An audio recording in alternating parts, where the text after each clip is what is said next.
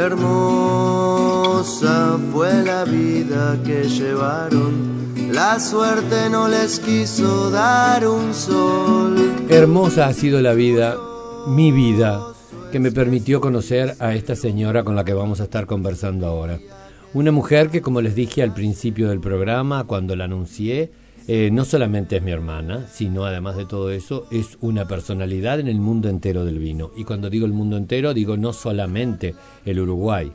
Pero ella ha sido un factor de desarrollo, de crecimiento y de profundidad en el, lo que es el mundo del vino, la reconversión, el trabajo y la promoción del vino en el mundo entero para que, bueno, llegáramos a que nuestra cepa insignia, bueno, eh, le diera el título a ella de Madame Tanat. Pero además de todo eso, haya logrado que el Uruguay sea reconocido como país vitivinicultor, productor de vinos y que además esa cepa está identificada con nuestro territorio. Es una estudiosa, es una investigadora, es una mujer fantástica y es una winemaker, como le dicen ahora, es decir, de excepción. Sus vinos además tienen premios internacionales, reconocimiento internacionales y hoy en día sigue produciendo vinos maravillosos para educarnos, para darnos es decir, un umbral mucho más grande de lo que significa la degustación y el encuentro con el vino, que es un alimento y que además de eso es una bebida excepcional. O sea que es de una realeza donde no corre sangre azul por sus venas, sino que corre vino. Corre vino, exactamente, y tanat pero también ha hecho, bueno, los Tanat de ella han sido fantásticos, pero también ha hecho otros vinos maravillosos. Bueno, conjuntamente con ella vivimos aventuras maravillosas, como dar el primer curso a distancia de degustación de vinos en televisión, después hacer eh, cosas como los primeros vinos personalizados de este país, y así sucesivamente. La señora Madame Tanat, la señora Estela de Frutos, y está con nosotros. ¿Cómo le va? Buenas tardes, Jaime. ¿Cómo, andas? Me, ¿Cómo me va? Me estoy sintiendo así, reviviendo muchas cosas de lo que dice Sergio y también con un poco de susto, porque con esas presentaciones eh, yo siempre tengo miedo de defraudar. No, no, Pero muchas gracias. ¿Qué este, vas a defraudar? Gracias por este contacto. Por favor. Nosotros teníamos muchas ganas de hablar contigo y hablar sobre el mundo del vino. Y vamos a empezar por definir qué es el vino.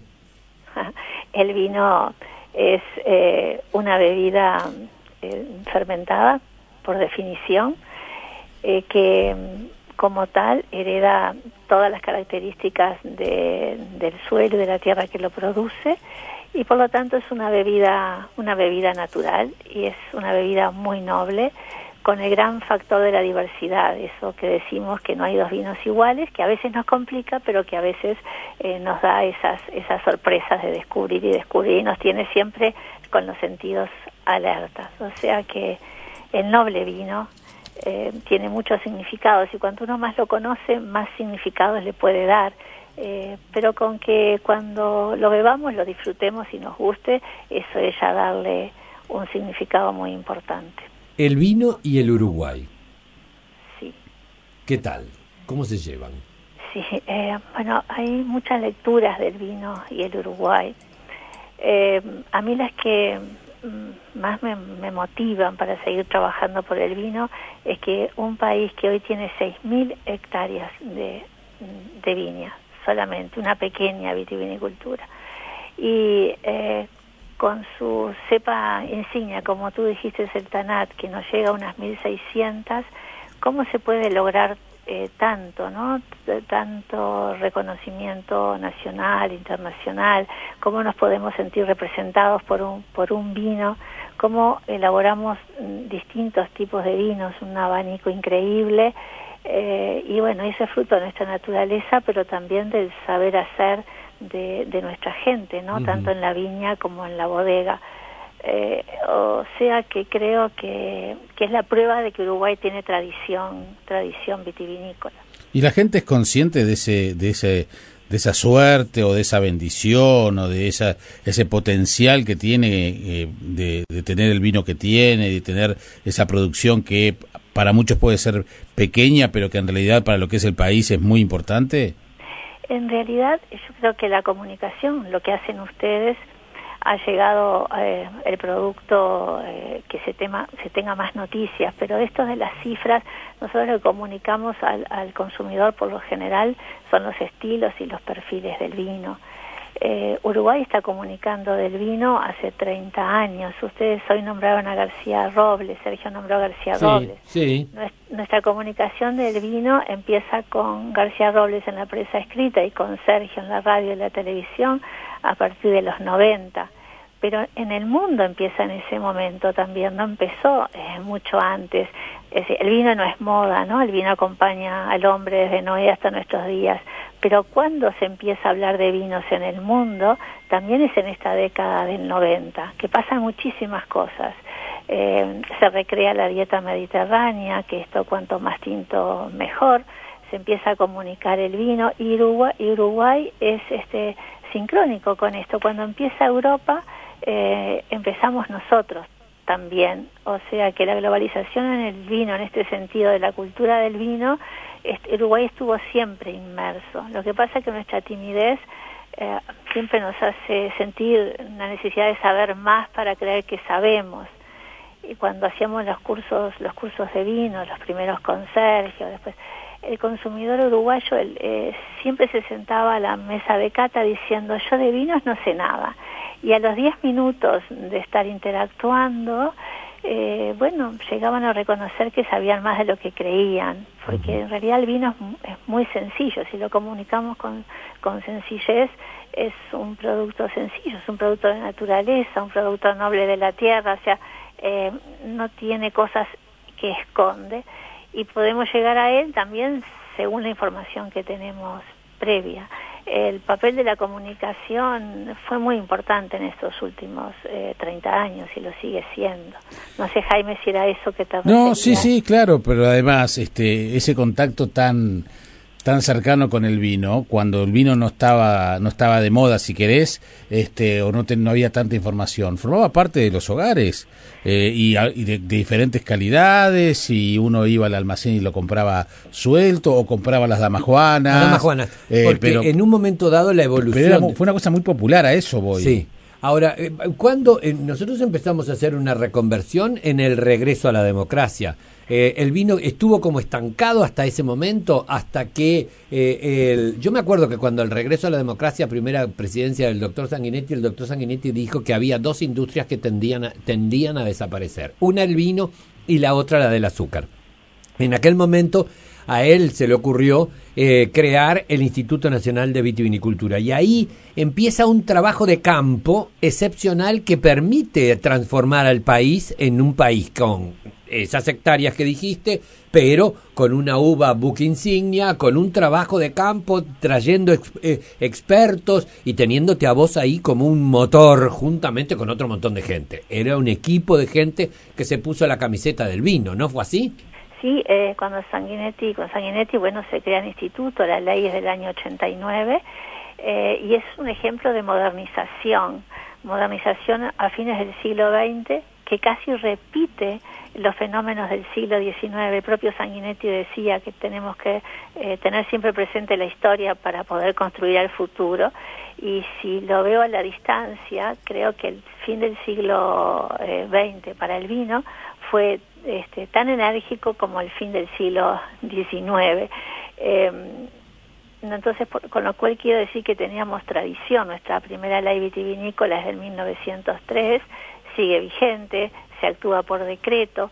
Eh, entonces lo que lo, tuvo un gran momento nuestra vitivinicultura que fue de 1870 a 1930 eh, tiene su pico máximo en 1950 y después empieza una decadencia eh, una decadencia porque la tendencia es a plantar variedades de más fácil producción, de menos riesgo sanitario, de más kilos por hectárea, pero no eran variedades de gran aptitud enológica hay una reconversión previa a la que hace referencia Sergio, la década del 90, que es una reconversión vitícola hecha por iniciativa de los grupos CREA de viticultores, que empiezan a transformar el viñedo.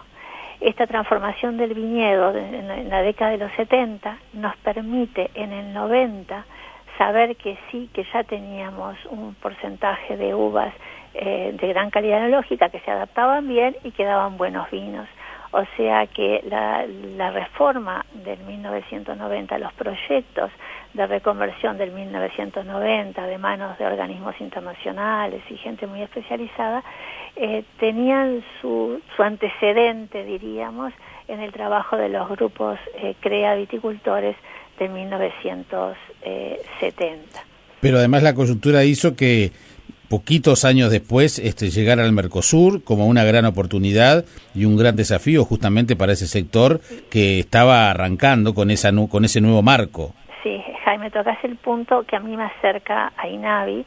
INAVI se empieza a funcionar en el 89, pero yo no me integro a INAVI hasta el 91 ejercía la profesión en el Ministerio de Agricultura, en la Facultad de Agronomía, me dedicaba mucho a la investigación eh, y bueno, y ya volví ahí con un posgrado en viticultura y enología cuando el INAVI ante la creación del Mercosur en realidad eh, contrata un equipo de un economista y a mí para estudiarlo la proyección, a ver si Uruguay tenía condiciones para integrarse a estos dos grandes gigantes en un mercado común como son Argentina y, el Brasil vitivinícola.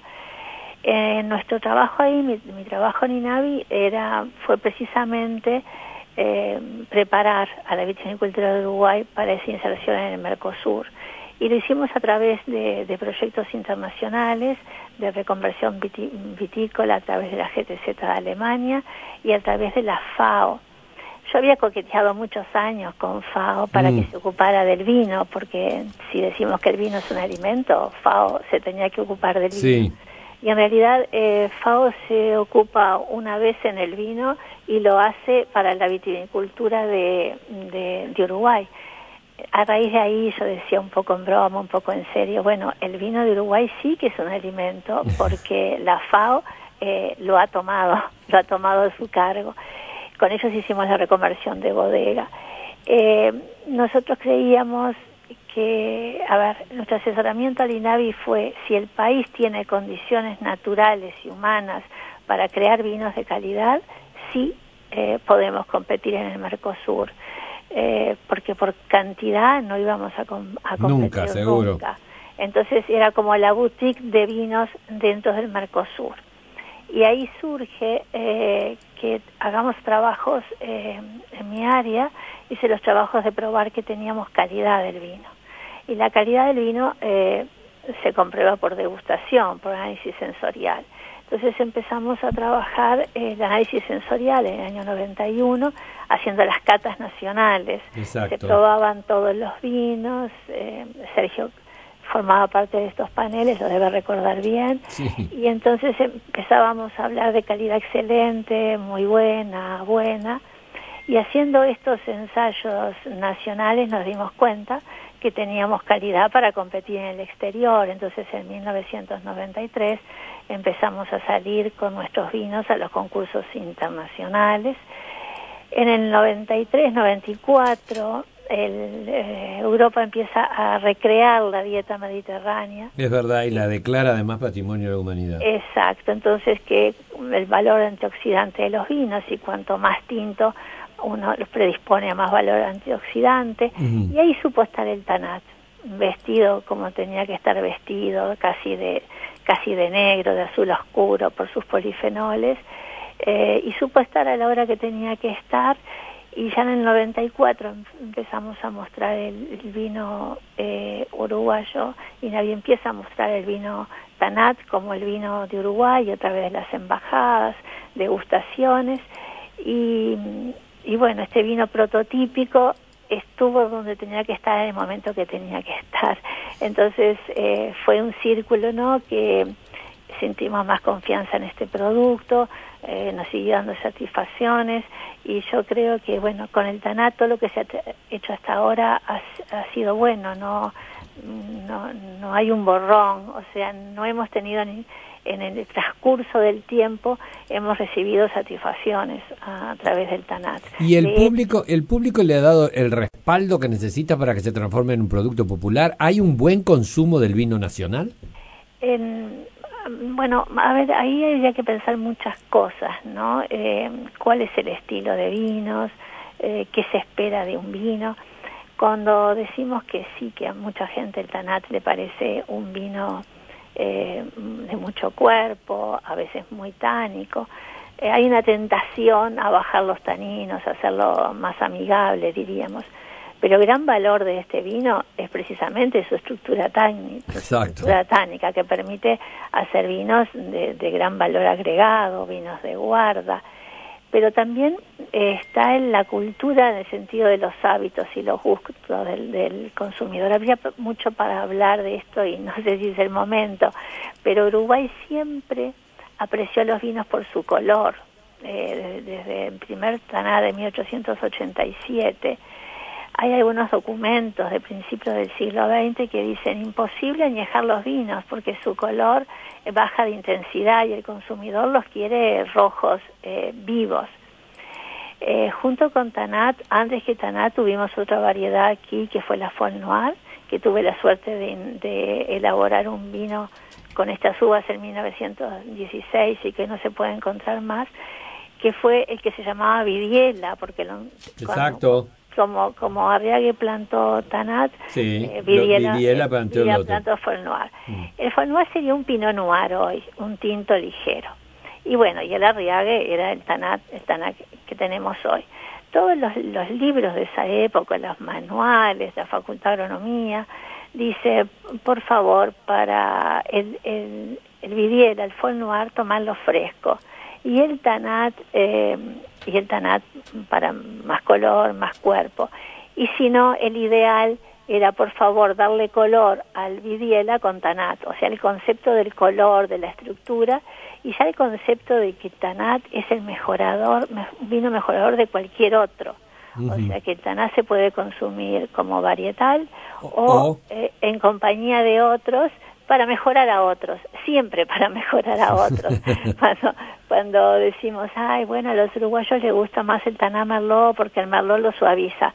Bueno, mi, mi, mi, mi criterio es al revés. del amor al tanat es, ¿no? ¿Cuánto, cuánto está mejorando en Tanata este Merlot, ¿no? Así que bueno, a veces no es absoluto las cosas como las quieras ver. No, y sería bueno también a veces que, que se probara más, porque además también ha cambiado mucho, porque a mí me da la sensación que con el Tanat pasa lo mismo que, con el Ulises o el Quijote, todo el mundo habla de él, pero nadie lo lee.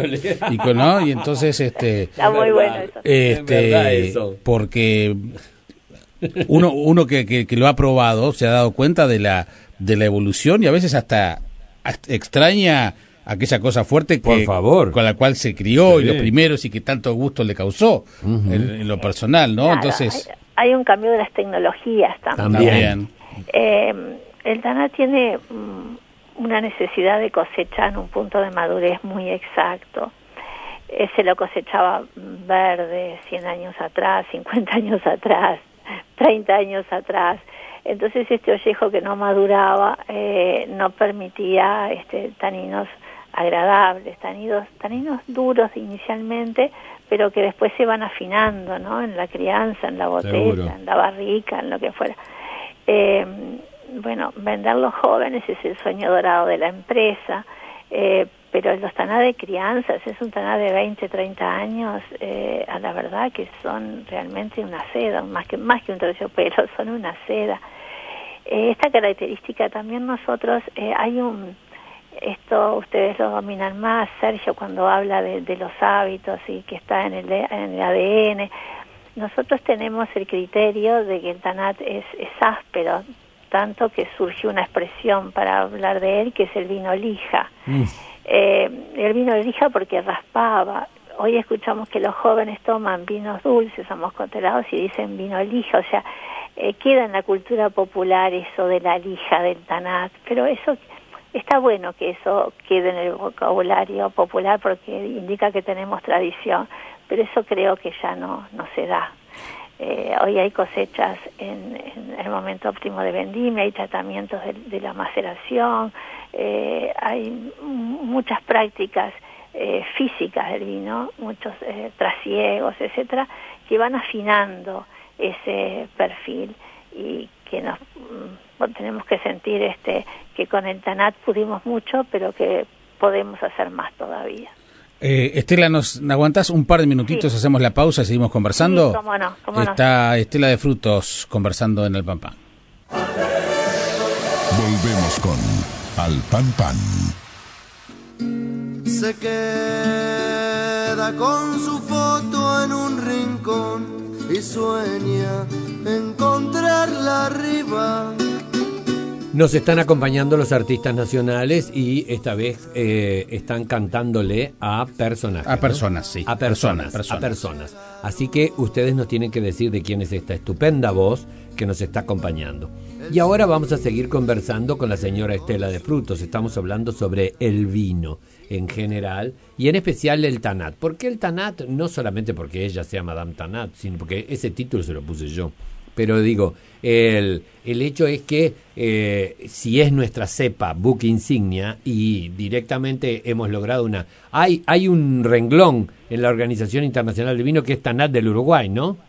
Sí, cuando la, la OIB tiene la lista de variedades cultivadas en el mundo y para para el TANAT, dice el TANAT y en Uruguay también llamado Arriague, pero incluso cuando a otros países lo ponen en su legislación, como en el caso de, Chile, mm. cuando pone la variedad TANAT como permitida de cultivo en el territorio chileno, eh, ponen TANAT del Uruguay. O sea que, y no es porque las plantas las compren en Uruguay, es decir, que ya lo toman como definición, como distintivo TANAT del Uruguay.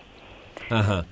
Bueno, quiero decirte que acá hay una persona que mandó justamente eh, dice así, qué lindo escuchar a la colega, ojalá existiera una Estela en cada rubro productivo, seguramente venderíamos mejor todo. Abrazo Tanat, dice. Ah, Después dice, hay gente que habla de que los Tanat hoy son muy agradables, pero que antes, los primeros, hace 25 años, indudablemente daban miedo, dice la expresión que pone. Pero hoy en día ya no. Y el... Y bueno, y después ahora tengo otro que dice muy interesante la charla sobre el Tanat, eh, ¿qué alejamiento sería ideal para tomarlo? el alejamiento depende de la añejamiento sí. sí. depende de la de la elaboración a ver cuando uno tiene un, que añejar un vino quiere decir seguirlo criando eh, mucho tiempo ya sea en botella o en barrica o eh, tiene que tener un esqueleto muy muy fuerte, una estructura fuerte, un esqueleto que lo mantenga erguido por mucho tiempo para dar una expresión gráfica como se nos mm. ocurre a veces humanizar el vino. Esta estructura se lo dan los taninos, entonces hay que hacer una extracción máxima de todas las sustancias sólidas que se encuentran en el ollejo para eh, darle estructura a ese vino. Si el vino está elaborado así, no tiene límites. Eh, nosotros hemos probado taná de 20, 30 años, pero eh, también es importante tomarlos, en, eh, beberlos en, en, el momento de, de, su, de su máxima calidad. ¿Por qué llamamos al vino un ser vivo? Porque nace, crece y muere, y hay un momento que es la edad madura, que es este, la mejor edad como para conocer a las personas, también como para saborear los vinos. ¿Y cómo sabemos, cómo sabemos cuál es? Eso lo sabe solo el elaborador, porque sabe cómo lo elaboró. Ahora estos vinos que nos gustan porque pasan más suave, tienen un paso de boca más ligero, eh, dicen cosechas recientes, por ejemplo, de 2018, 2019, los vemos muy ligeros. Esos vinos no tienen una extracción pata a fondo, diríamos, de, de las sustancias del ollejo y de los polifenoles. Entonces se hacen más, más ligeros, más fáciles de beber, su color no es más intenso pero quizá no puedan vivir más de cuatro o cinco años en la botella. Mm. Pero eso lo decide, eh, lo sabe el, el, realmente el que los elaboró, que conoce el rendimiento, cuántos kilos da cada planta, o sea que hay la concentración de la uva, eh, cuánto tiempo lo tuve en maceración, eh, cómo lo traté a ese vino, cuánto oxígeno le di, si sufrió microoxigenación a través de la barrica, si estuvo en una botella en medio reductor, o sea, voy a tener distintos productos, todos de gran calidad, con distintas metodologías de elaboración, por eso hay tantos vinos diferentes también. Eh, la moda influye, por ejemplo, esa historia de que los vinos hoy tienen que correr con facilidad, que tienen que ser vinos suaves, que tienen que ser cómodos de tomar, que no, que no, no te exijan tampoco mucho en el pensar de cómo están construidos y qué es lo que tienen. Eh, ¿Influye en la, en, el, en la hechura de vinos? Eh, sí, cuando se dicen, hay, una, hay, hay dos enfoques que se pueden tener el enólogo puede decir a la empresa, yo voy a hacer el mejor vino que pueda hacer con las uvas que tengo, así reconocer el potencial de la uva, la vocación de la uva y hacer el mejor vino que pueda hacer. Y así nacen los grandes vinos. Pero también hay que pensar eh, qué quiere el mercado en el sentido de que sea un vino de, de más rotación, de más consumo, ¿verdad? En esto eh, a mí siempre me queda la duda de qué está primero, cómo el mercado puede querer algo que la bodega no se lo dio a probar. Entonces creo que surge primero la, la innovación de la bodega, lo da a probar y bueno, y se gusta. Ahora, la tendencia general es eh, que bueno, si es más fácil de beber, es el vino para todos los días en la mesa sea mucho mejor. Lo otro queda para, para, sorprender a los consumidores muchas veces. Entonces, en la pirámide de consumo, claro que va a ser, eh, la base va a estar en los vinos eh, más fáciles de beber, por decirlo de alguna, de alguna manera, y se, vamos a ir así ascendiendo hasta llegar a, a vinos que sean para ocasiones especiales, este, para conocedores no diría, porque si nos tomamos el vino con alguien y y ayudamos a interpretarlo, en la segunda copa somos todos conocedores, o sea, yo no creo tanto en esto de los, de los conocedores.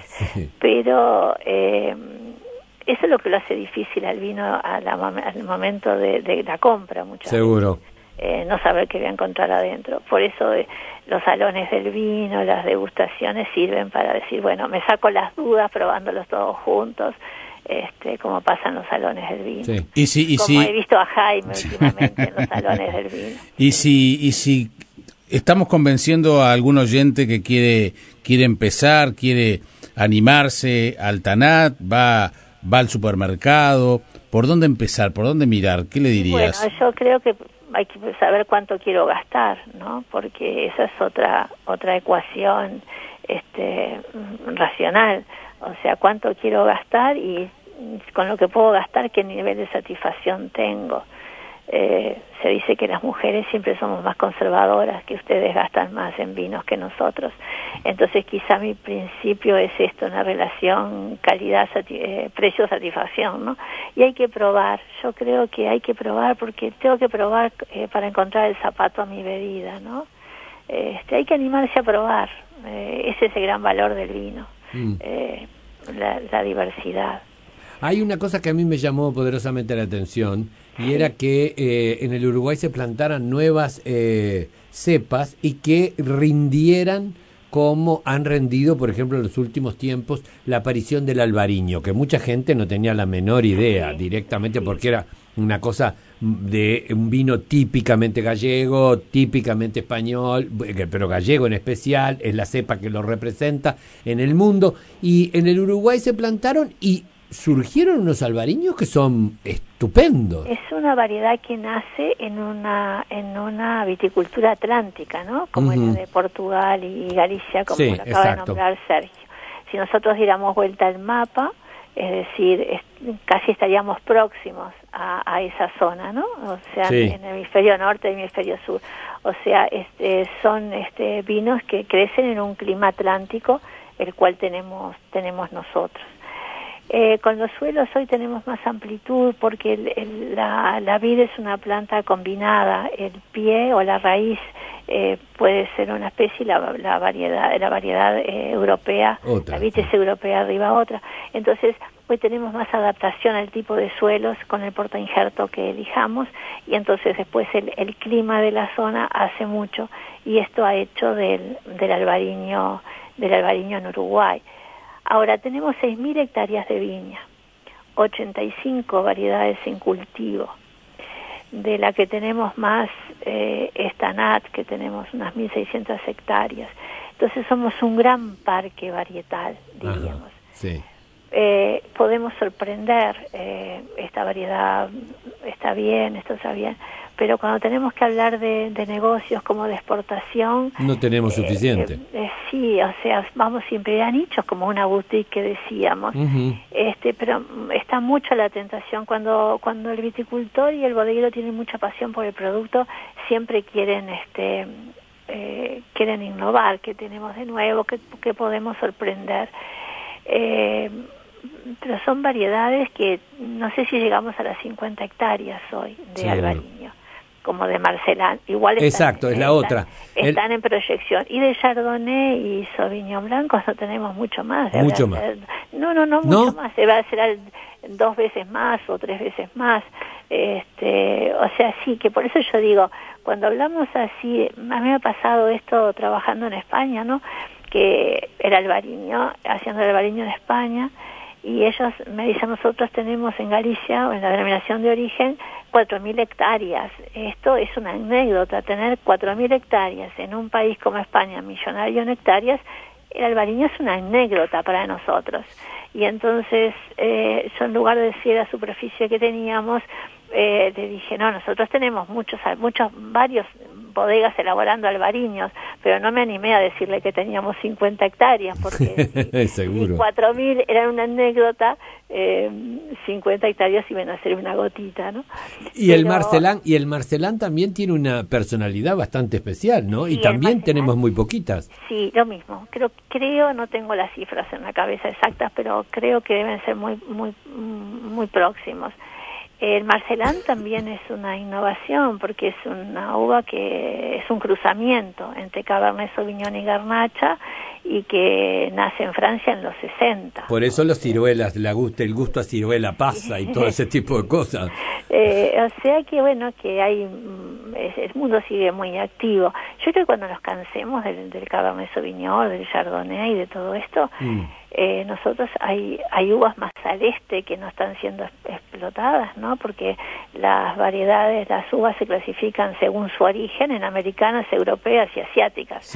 Las uvas asiáticas nunca entraron en, en la faz comercial de los cruzamientos, pero quizás sea una reserva genética eh, importante. seguro. No la vamos a probar nosotros, Sergio. no, eso es indudable, eso es indudable. Pero bueno.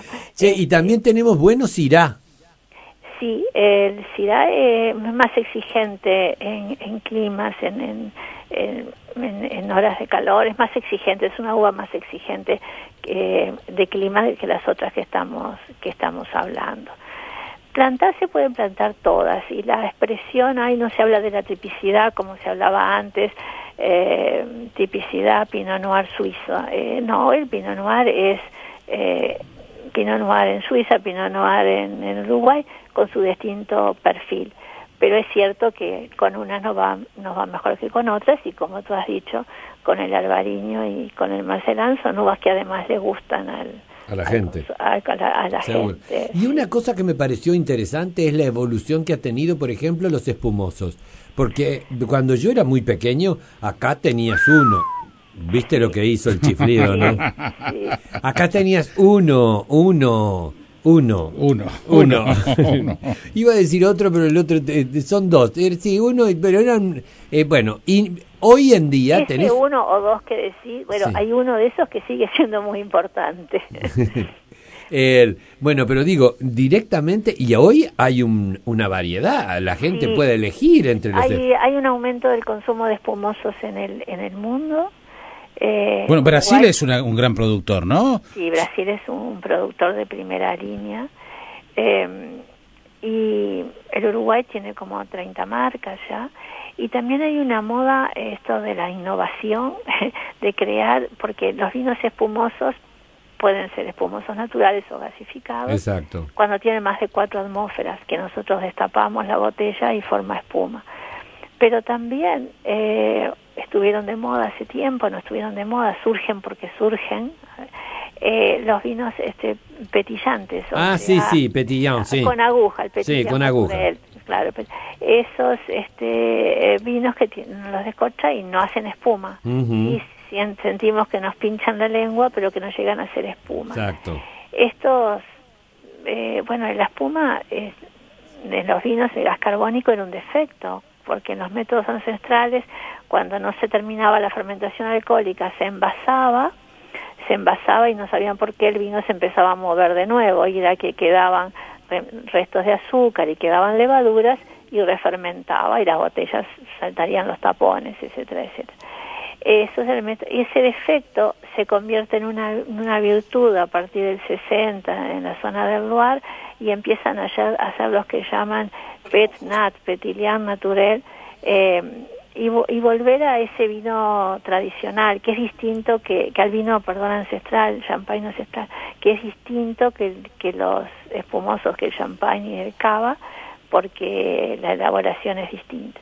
Entonces, hay en el tapete hoy los prosecco, eh, los, los, los cava, los champagne, los espumosos naturales de todos los países y más estos con agujita y se está eh, promoviendo el consumo de vinos de vinos espumosos. Mm. Ahora los vinos que perduran son los vinos mm, más tradicionales, los eh, los que surgen como innovación eh, son son copias de lo que ya fueron sí y como tales duran poco porque más que innovación son novedades y después bueno o, se van purificando se van tecnificando y quedan asociados a uno de los modelos existentes. Eh, pero bueno van dando temas para comunicar y hablar del vino y hay muchos jóvenes muy entusiastas aquí en el mundo. Acabas de mencionar el tema jóvenes y te iba a preguntar eso justamente porque también se ha hablado que como que lo de las modas que preguntaba Sergio pasan a veces por el público joven, que es el que está ingresando a, beber, etcétera, eh, por otros caminos que no es el, de, el del vino. Eh, ¿A ti te parece que, que, está que está siendo considerado por ese, ese público nuevo que está ingresando a, a, este mundo o hay otras bebidas que compiten en forma mucho más fuerte? Yo creo que los jóvenes prueban todas las bebidas y eso me parece que, que, que está bien. Este, eh, este, en la variedad está el gusto, ¿no? eh, los enólogos jóvenes eh, están muy atentos también a, a, producir vinos para atraer a, a sus pares este, y, bueno, no sé cuál será la edad de inicio. Cuando yo empezaba a trabajar en el vino, a los 25, nos decíamos, el, a los 25 nos empieza a gustar el tango y el vino.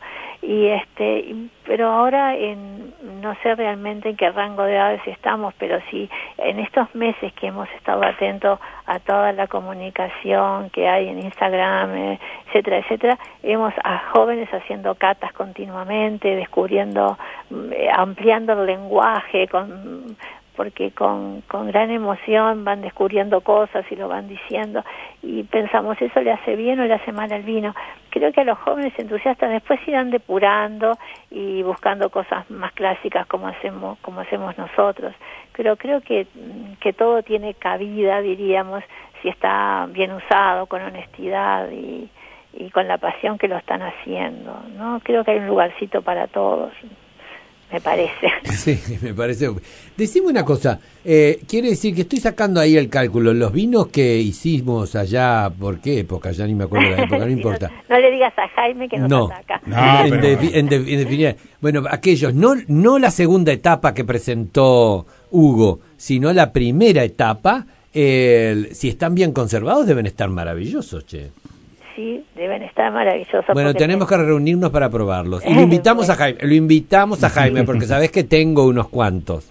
Entonces, a ver si están bien cuidaditos. La maestra nos va a hacer chachas si están mal cuidados. no, no. La gente está fascinada. Eh, Estela te manda felicitaciones. Qué claridad, qué sabiduría, verdadera divulgación de conocimiento. Un deleite escucharla. Bueno, eh, la duración de los vinos. Parece que hay gente que directamente está, eh, nos está enseñando de que hay vinos que destaparon vinos de 72 años embotellados y que en oscuridad, en oscuridad, ¿no? ¿Se entiende? La luz puede ser una, una cosa complicada. Sí, algo importante para los que se animen a guardar vinos es que el problema que podemos tener es el corcho, que, que, el vino sea más perdurable que el corcho. Entonces conviene sacar la cápsula y mirar cómo va avanzando el vino impregnando el corcho. Mm. Incluso hay una práctica, incluso en bodega, cuando uno hace vinos de larga guarda, que, que es encorchar, sacar ese corcho que Y poner está uno nuevo.